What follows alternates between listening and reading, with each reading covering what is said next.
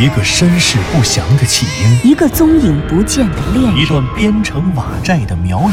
一场密室逃脱的好梦。身世就是一个密室，时间、宇宙也都是密室。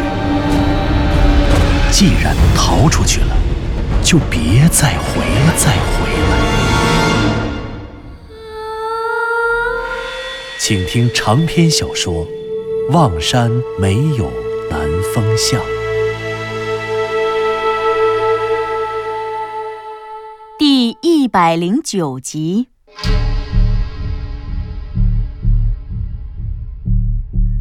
这个被刘迪川念念不忘的人，这个身高一米八左右、戴金丝边眼镜、骑绿色走私摩托车的男人，正是刘迪川当天早晨在开车前往大满海村，准备抓捕倪荣、教尼和教赛三个犯罪嫌疑人的路上，在山路拐弯处险些撞上的那个男人。那条路是大满海村通往外界的唯一通路。这个外表完全不像个农民，并且骑着走私摩托车的男人，显然不会是大满海村村的村民。可大满海村只是个靠山吃山的贫困山村，它的闭塞程度远胜于这座独守西南边陲的边境小城。为什么这样闭塞的山村瓦寨会有一个外人进到寨中？而且更重要的是，一个清晨七点多骑摩托车离开寨子的外来人，他为什么要在前夜来到大满海村，在山村瓦寨里度过一夜的时光？他又用这些时光做了些什么呢？此时此刻，刘迪川没有时间去验证倪荣、教尼和教赛说的话究竟是不是真的。如果他们捏造了所谓艾娜雇佣他们砸石头的事情，比如艾娜根本就是个毒枭，她雇佣他们实际上就是让他们帮她贩毒呢。同时，刘迪川也没有时间去大满海村询问，或者哪怕是审问倪荣他们是否认识那个在大满海村待了一夜的外来人，那个身高一米八左右、戴金丝边眼镜、骑绿色走私摩托车的男人。他没有时间了，他宁愿相信，他也必须暂时相信倪荣他们的供述是真实的。因为如果他现在再去验证这些供述的真实性，他很可能彻底与那个神秘的缅甸商人和那些价值连城的石头失之交臂，而这将是他最后的机会。可是那个差一点被自己撞上的男人，真的就是那个神秘的缅甸商人吗？他来到大南海村待了整整一夜，他究竟是来做什么的？没有人知道刘迪川最终是否找到了那个缅甸商人，也没有人知道那个差点被他撞上的男人是不是就是传说中的那个缅甸商人。而那些石头呢？大满海村后山崖壁上的石头究竟是什么？他们又去了哪里？如今再也没有人知道这些秘密了。人们唯一能知道的是，这一次刘迪川精准的直觉和判断全都错了。他在团结乡和孟孟口岸，在版纳的水路码头和澜沧江上，他都没有找到那个差点被他撞上的男人。相反，倒是小霞在梅园汽车站问到了他的下落。原来他登上了一辆北上的汽车，朝着当时的思茅，也就是现在的云南省普洱市方向走了。由于当时不像现在，根本没有遍布全国的天网摄像头，没有这些先进的视频侦查技术，直到三天后，刘迪川才辗转在红河州扣下了那个差点被他撞上的男人。他根本没有往南，根本没打算出境去缅甸，而是朝着相反的方向北上，往昆明去了。刘迪川或许曾经相信这起命案背后藏着一起文物走私的大案，可是他凭什么这么认为呢？他为什么立案了又撤案了呢？或许他真的没有找到这起所谓的文物走私案的任何证据吧。他当然也没有理由扣押那个千辛万苦才在红河州扣下来的差点被他撞上的男人。在那个男人被释放的当天，刘迪川正式卸任梅园县刑侦支队中队长的职务。据说他给自己请了个长假，回北京老家探亲。这一去便去了整整三个月。三个月后，当他再一次回到梅园，便立刻办理了离职手续。从此，这颗冉冉升起的警戒新星便消失在了浩瀚银河中。而在刘滴川在北京探亲期间，也就是艾娜被害案案发的一个月后，艾娜被害案的主犯倪荣被执行了死刑。那之后的半个月，刘滴川的副手小霞在一次抓捕毒贩的过程中发生了交通事故，小霞所驾驶的吉普车坠入了班洪河中。年轻英勇的女警小霞因公殉职。为了祖国伟大的禁毒事业，付出了她宝贵的生命。在之后的半年，艾娜被杀案的另外两名犯罪嫌疑人教尼和教赛，在服刑期间分别在梅园县监狱猝死。至此，在这个世界上，艾娜被杀案和那起诡异的、不知是否真实存在的文物走私案，就只剩下了唯一的知情人刘滴川，他是唯一活下来的一个人。啊，对了，除此以外，还有个神秘的人物，那个差点被刘迪川开吉普车撞上的男人，他就是藤原龙之介。这就是所谓梅园文物走私案的始末了。守南山漆黑的深夜里，山风呼啸而过，向南方看着手机邮箱中收到的这封邮件，不由微微的张开了嘴。十七年前，早已被尘封、早已被遗忘、早已被草草掩埋的真相与假象，又浮出了水面。斑红河，那究竟是一条怎样的河？它从哪里发源，又在哪里消失？在茫茫的深山中，在遥远又杳无人烟的西南边陲上。那条古老的无人水域与那个闭塞的小城梅园，向南风的脑海里忽然回想起了好多年前自己读大一时选修哲学课时，学院里年轻的女讲师唐晓老师站在讲台上讲课时的画面。晚秋午后的阳光，温暖的像旅人手中的一杯热牛奶。上课的铃声响起。晃动的人影，震动的声波，停下了脚步。唐老师是刚刚毕业留校的女博士，这个高高在上的讲台，这一排排的座椅，对于唐晓老师和向南风他们这些大一新生而言，都意味着全新的生活。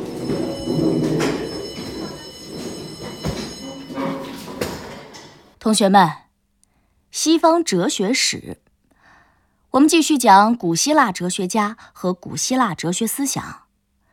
今天我们要讲古希腊哲学中的辩证法思想。突出的代表人物呢是哲学家赫拉克利特。赫拉克利特有一个著名的论点，叫做“人不能两次踏进同一条河流”。大家都知道这是什么意思吗？向南风啊。向南风是认识唐老师的，因为在一周前他去学院办事，正好在楼道里碰到了一个学姐，抱着一大摞书准备下楼梯。显然，他小心翼翼地试探性地抬腿，可由于重心不稳，怀里的书还是掉下去了好几本。向南风不但帮他捡起了书，还自告奋勇地要帮他把书送回宿舍。这位学姐原本因为不好意思，极力推脱，可向南风却非常热情。他看这些书实在是太多了，一个女孩子确实抱着很吃力，于是就坚决帮她把书送回了宿舍。直到走到了这位学姐的宿舍楼下，向南风才知道，原来他送的这位学姐并不是学姐，而是已经搬到了学校家属楼里的老师。只是这位老师的个子又小，偏巧又长了一张娃娃脸，年龄特别显小。就这样，向南风和这位学姐老师成了朋友。他就是唐晓。向南风，我问你呢，人不能两次踏进同一条河流是什么意思啊？同学们有不少人都知道了向南风与唐晓的奇遇，这不。唐晓的这堂课，他只认识向南风一个人，所以只好点名叫他了。知道这件事的人有不少都乐了。大家因为庆幸那个唯一被老师认识的人不是自己，而暗自窃喜。呃，唐老师，嗯，向南风一边想一边站了起来。人不能两次踏进同一条河流，是不是因为河水在不停的流动？人第一次踏进去的时候，河里的水是这些水，可等到第二次再踏进去的时候，上次他踏进去的那些水早已经流走了。呃，河的本质是河里的水，那么如果河里的水不是那些水了，河也就不是那条河了。所以，因为河水要不断的流走，不断的更替，所以人。不可能两次踏进同一条河流。回答完毕。嗯，说的相当好，真不错。向南风回答完问题，坐了下来。他一边落座，唐晓一边给他鼓掌，然后说道：“人不能两次踏进同一条河流，是古希腊哲学家赫拉克利特的重要论点。他研究的是变，也就是变化的变的哲学。”其实，对于变的阐述，在古希腊哲学当中由来已久。米利都学派、毕达哥拉斯学派都阐述过变，这个呢，上一节课我已经讲过了。而赫拉克利特继承了这个变的课题，而他的哲学充满了辩证法思想。他承认宇宙是一团永不熄灭的火，火不断的转化为万物，万物也不断的在变成火。在他看来，宇宙万物没有什么是绝对静止的和不变化的，一切都在运动和变化。变化的思想在赫拉克利特的哲学中占有重要的地位，以至于后来人称他的哲学为变的哲学。其实，如果我们将东西方古代哲学做一个对比的话，用古希腊哲学对比同时期的中国先秦哲学，我们就会发现，对变化的思考。是东西方哲学的共同课题。我们仍然以赫拉克利特为例，他在表述变的哲学的时候，除了人不能两次踏进同一条河流这个表述之外，还有一个非常形象的表述，叫做太阳每天都是新的。而在中国先秦哲学里，《礼记·大学篇》中也同样有这样的表述：苟日新，日日新，又日新。什么意思？商汤王在一个青铜盘上刻下了一句箴言，这句箴言怎么说的呢？如果能够一天新，就应保持天天新，新了还要更新。那么我们还是回归到古希腊哲学，回归到赫拉克利特的“人不能两记忆里，唐晓的声音越来越小。恩格斯就曾经记忆中他站在讲台上的身影，也慢慢的在夜幕中变得模糊不清。向南风揉了揉眼睛，他的眼前仍旧被黑夜里刺眼的手机屏幕光线吸引着。他怎么也不会想到，当自己快速浏览过这样的一封邮件之后，会如此跳脱地想到多年前唐晓站在讲台上讲古希腊哲学时的那些本以为早就被选择性遗忘了的场景。人不可能两次踏进同一条河流，真相与假象。也不可能再一次在那条奔腾在中缅边境茫茫深山里的斑红河中沉入河底，又浮上河面。十七年前的一切早已过去，所有与此相关的证人又都已不在人间。向南风还能否重新解开梅园文物走私案的真相呢？毫无疑问的是，这一次他彷徨了，他失望了。当这一纸调查结果在手机的屏幕上显示出来，他万万没有想到，出现在调查结果里的信息量居然这么大，这让他无所适从，甚至一时都不知道该从哪里着手，在头脑中对这些信息做个基本的梳理。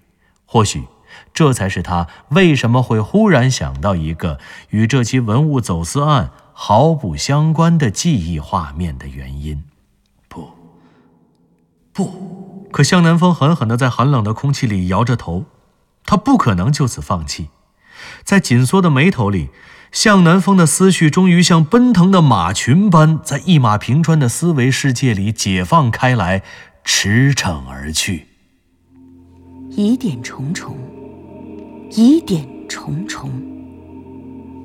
显而易见，刘迪川侦办的那起艾娜被杀案，倪荣、教尼和教赛三个凶手的杀人动机里，一定隐藏着一起案中案。刘迪川和小霞作为参与这起命案审理的两位警员，作为艾娜被杀案案情仅有的知情人，都非常迅速地反映出了这起命案存在案中案的现实。然后，作为案件的第一负责人，刘迪川却在大费周章地抓住，或者说是见到了案中案里唯一的神秘人，当年还是博士生的藤原龙之介之后，将这起案中案撤销了。只把艾娜被杀案草草做了个了结，便立刻离开了梅园。他请了长假，回了自己的老家北京。然后等他再回梅园的时候，他居然便是来辞职的。从此，他不仅卸任了警队的职位，而且干脆不做警察，转而去研究原始文化，研究山海经学，完成一次不可思议的人生转折。在外人看来，在梅园公安系统的同事看来，或许他是因为私自带队去缅甸跨境秘密抓捕毒枭桑博，因为那次行动的严重违纪，被撤销了刑侦支队中队长的领导职务，才心灰意冷，进而辞职的。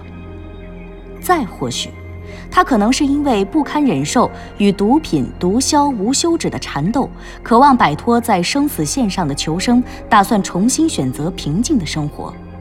毕竟，在他回家探亲的假期里，他的得力副手小霞便死在了班洪河壁挂公路追击毒贩的路上。他们有着深厚的战友情谊，那是多年来屡次在生死线上徘徊的过命的情谊。小霞的死对他的触动不可谓不大，这很可能触发了他多年的回忆，因为小霞并不是第一个离他而去的战友。也绝非是最后一个。这样的生活和情感的痛苦，想改变再坚强的信念也不是没有可能。然而，如果将这一切，将艾娜被害案与其杀人动机中潜在存在的案中案联系起来，将他与青年藤原龙之介的人生、刘迪川自身的巨大人生转折、教尼和教赛两凶手的死于非命，以及小霞的死联系起来。这些理由都显得那么的脆弱，那么的苍白，甚至无法说服一个天真的孩子。向南风不是一个孩子，他当然不会选择，不会相信那些改变刘迪川人生路线的可能性。可以肯定的是，真正改变他人生的原因，就藏在艾娜被害案中三个凶手的杀人动机里。十七年前。刘迪川一定发现了那个杀人动机，而且还因为某种特殊的原因和藤原龙之介走到了一起。唯一令向南风心存惊讶并不寒而栗的想法是，冥冥之中，他总是猜想，总是不由自主地质疑着教尼和教赛的死，质疑着小霞的死。艾娜被杀案除了凶手的犯罪动机以外，一切的案情都是格外清晰的。三个凶手中，年龄最大的二十二岁的倪荣，在案发后一个月，便被法院判处并执行了死刑。当时边境地区的治安压力极大，为了震慑犯罪分子的心理，当地法院的判决执行通常都是从重从快。主犯倪荣受到了法律的审判，得到了他应有的惩罚，他的死倒无可厚非。然而，艾娜被杀案的另外两名凶手呢？教尼和教赛为什么在案发后半年，在服刑期间，在同一个月里，相继死在了梅园县监狱同一监区内两间不同的监房里？而且，他们都死于夜间，他们的死又全都是猝死。猝死？怎么会是猝死？怎么又是猝死？向南风当然想到了藤原龙之介教授，当然想到了数月前的二零一一年十一月八日，自己和林树发生车祸的那个深夜里，在圆圈艺术城研究室二层的露台上，死于心源性猝死的藤原龙之介教授。难道教尼和教赛也是死于心源性猝死吗？藤原教授是中了重害蛊才发生了心源性猝死的，而教尼和教赛难道也是被人下了重害蛊吗？如果是，究竟是谁杀死了两个艾娜被杀案的知情人？他们替艾娜砸石头，他们虽然不知道，也不认识那个艾娜所服务的缅甸老板，但是他们亲眼见过大满海村后山崖壁上那些价值连城的石头。可是，他们仅仅二十岁左右的生命，便在被捕服刑半年后的某个暗夜里相继终结。深夜里。人通常是不会剧烈运动的，而服刑的犯人更不可能在夜里在监狱里剧烈运动。没有剧烈的运动，又是两个健康的、年轻的、足以杀死另一个年轻人的杀人犯，怎么会平白无故的相继猝死呢？显然，他们的离奇死亡是难于不让人怀疑的。可如果他们真的与藤原教授一样死于重害蛊，或死于苗国的巫蛊术，那杀害他们的人又会是谁呢？难道是刘滴川吗？众所周知，刘滴川隐瞒了自己与藤原教授的相识，而且他在藤原教授死亡的当天夜里，晚上的二十一点四十五分至二十三点十五分之间。刘迪川曾经在望山市停留了一个半小时，而这一个半小时，恰恰是藤原龙之介教授的死亡时间。这一切是否表明刘迪川在十七年前发现了艾娜被害案中的杀人动机，并且从中获得了苗国的绝密，学会了巫蛊术？由于此时小霞已经牺牲，倪荣已经伏法。所以，他先是用重害蛊杀害了其他的知情人，在狱中服刑的教尼和教赛，然后又在十七年后如法炮制，杀害了除他以外最后的知情人藤原龙之介教授。那么，真相真的是这样吗？山峰，寂静的雪夜里，山谷中的阴风骤起。向南风的身上不由得打了个寒战。冥冥之中，他好像感觉到守南山中的每一个生灵都变成了一只黑洞洞的眼睛，紧紧地盯着自己。危险，便像这些眼神一样，暗藏着怪笑与杀机。